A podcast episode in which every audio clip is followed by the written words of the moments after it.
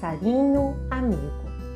Olá, galerinha amiga. Eu sou Turco. Essa é minha irmãzinha Lilica. Essa é minha prima Teca e esse meu primo Telo.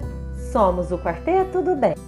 Eu, Turco, irei contar para vocês alguma de nossas aventuras. Vamos lá? Voltávamos das férias da evangelização e uma de nossas evangelizadoras perguntou: Como passaram de férias, crianças? Todos animados responderam que passaram muito bem. Quem gostaria de contar algo legal que fez nas férias? perguntou Naná, outra evangelizadora.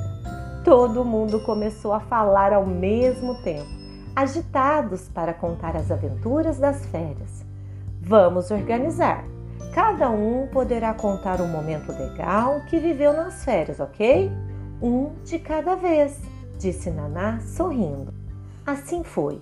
Um a um foram contando alguma aventura. Quando chegou a minha vez, eu e Telo nos juntamos e contamos a grande aventura no deserto. Deserto? perguntaram nossos amiguinhos curiosos.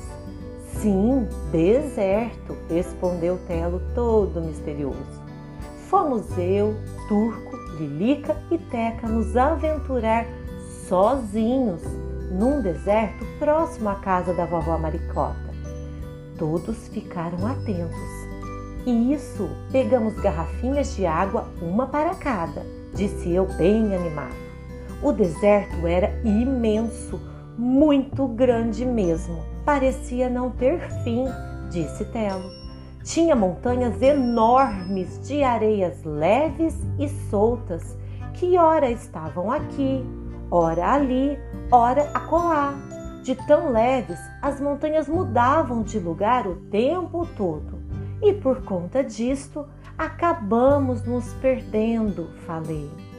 Verdade, havíamos marcado as montanhas para sabermos como voltar, mas por conta do vento as montanhas de areia ficavam mudando de lugar e veio a dúvida: como voltar? falou Tela. Na demorada busca de como voltarmos para a casa da vovó Maricota, nossa água acabou e começamos a ter muita sede. Afinal, estávamos no deserto e o sol parecia um fogo fritando-nos numa frigideira de tão quente, disse eu. Ah, e não havíamos levado casacos.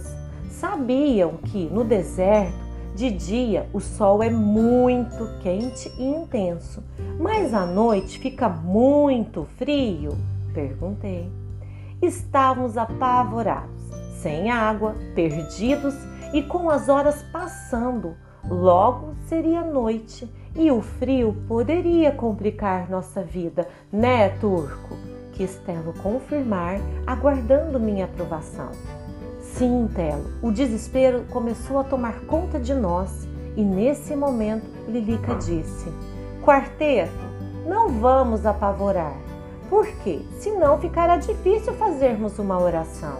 Lembram-se daquela passagem de O Evangelho segundo o Espiritismo, capítulo 27, Pedi e obtereis, eficácia da prece, em que um homem está perdido no deserto, como nós, com sede e cansado, e resolve fazer uma prece? Sim, Lilica, e o resultado foi que um espírito amigo se aproximou dele e, pelo pensamento, orientou como chegar aonde havia água e abrigo, acrescentou Teca. Diante da fala de Lilique e Teca, acalmamo-nos e juntos fizemos a oração ensinada por Jesus, um sincero Pai Nosso. Ao terminarmos, estávamos mais calmos e passamos a caminhar mais animados.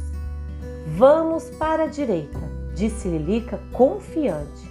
Seguimos a orientação de Lilica e depois de andarmos um pouco naquela areia fina e movediça, para nossa surpresa, a casa da vovó Maricota estava bem à nossa frente. Corremos felizes.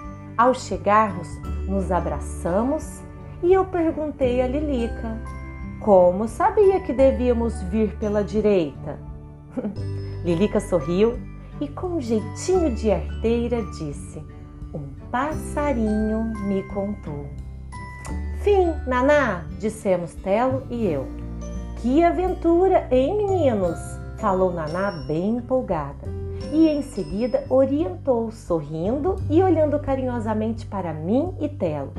Que isso sirva de aprendizado. Crianças não podem sair sozinhas de casa, ainda mais para irem a lugares tão perigosos como o deserto.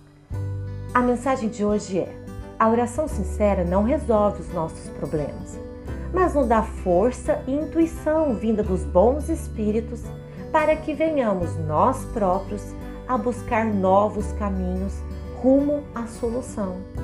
Bom, por hoje é só. Até a próxima, amiguinhos!